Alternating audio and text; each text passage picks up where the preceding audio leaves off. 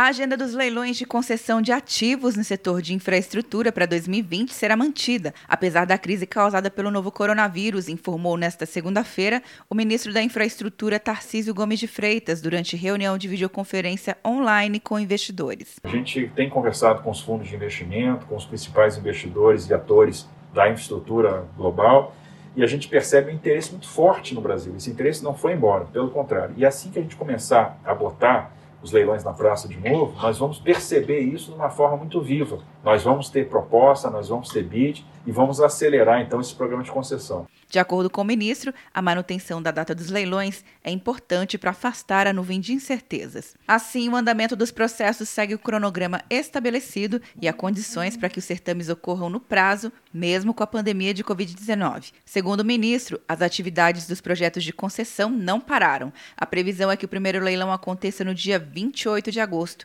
Tarcísio de Freitas destacou que os projetos concedidos até 2022 representam mais de 239 bilhões de reais em investimentos privados ao longo dos próximos 30 anos.